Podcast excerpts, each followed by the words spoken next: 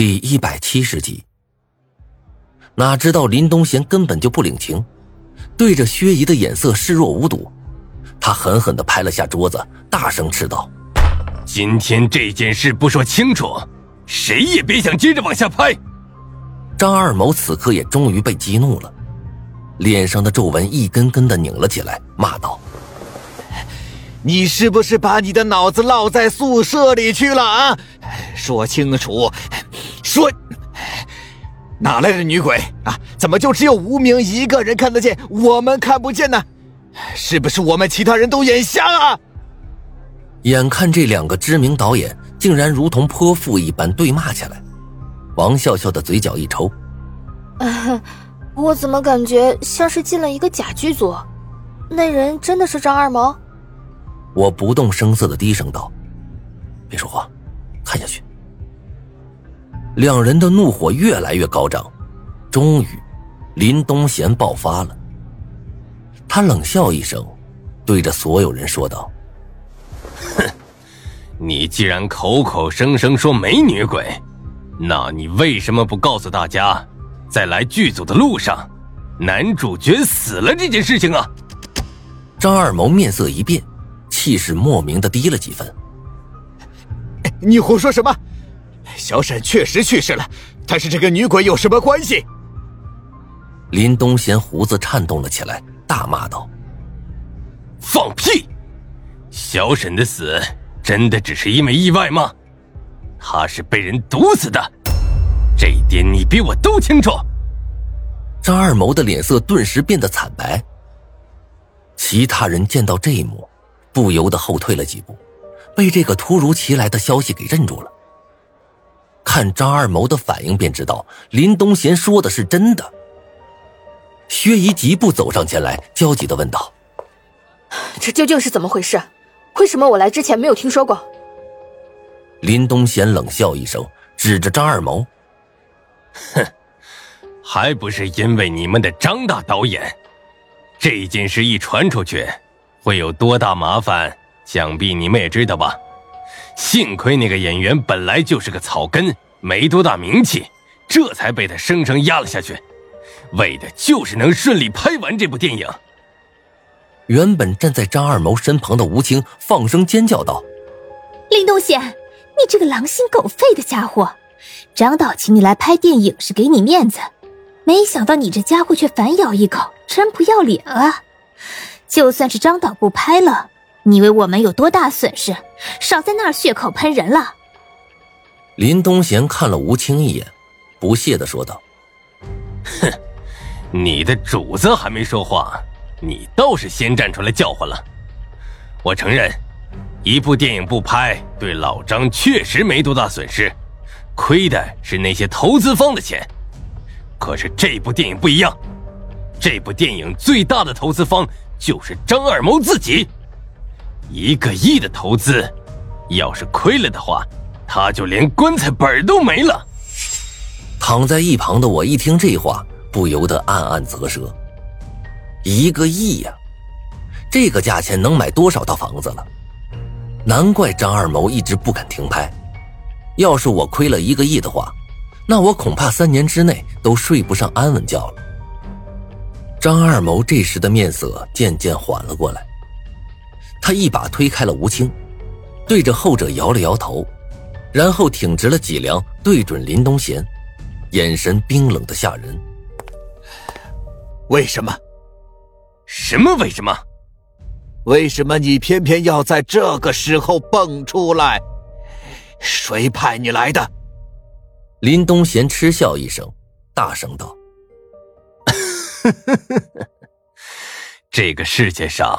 没几个人能指挥得动我，我就是看不惯你这种草菅人命的模样。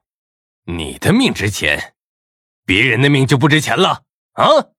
十年前老韩怎么跟我们说的？这部电影不能拍。那一年的尸体，你忘了吗？老韩确实说过，没错，剧组里的人都死了，也没错。但是那只是个意外罢了。这点你我二人应该都心知肚明。走南闯北这么多年了，我张二谋什么大风大浪没见过？这世界上哪来的鬼？就算是有鬼，那也是专是你们这些心里有鬼的人。说到这儿，张二谋喘了口粗气，目光如刀扫向了众人。你们信不信啊？这世上有鬼？要是你们都信，还因为这吓得不敢拍了，那你们还是赶紧回家找妈妈吧，别在这丢人现眼了。一时间，在场所有人都陷入了沉默。鬼这种东西很难说清楚，因为你没法列举出它没有的证据，也没法列举出它存在的痕迹。很多时候，大家都说这东西信则有，不信则无。大多数人嘴上说着不信，但是在潜意识里却是相信着他们存在的。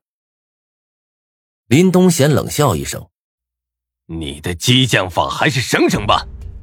既然你说无名都是在胡扯，那你倒是跟我们说一说，昨天晚上你在办公室内看到的血渍是怎么回事？”张二谋瞳孔一缩，不敢置信的问道：“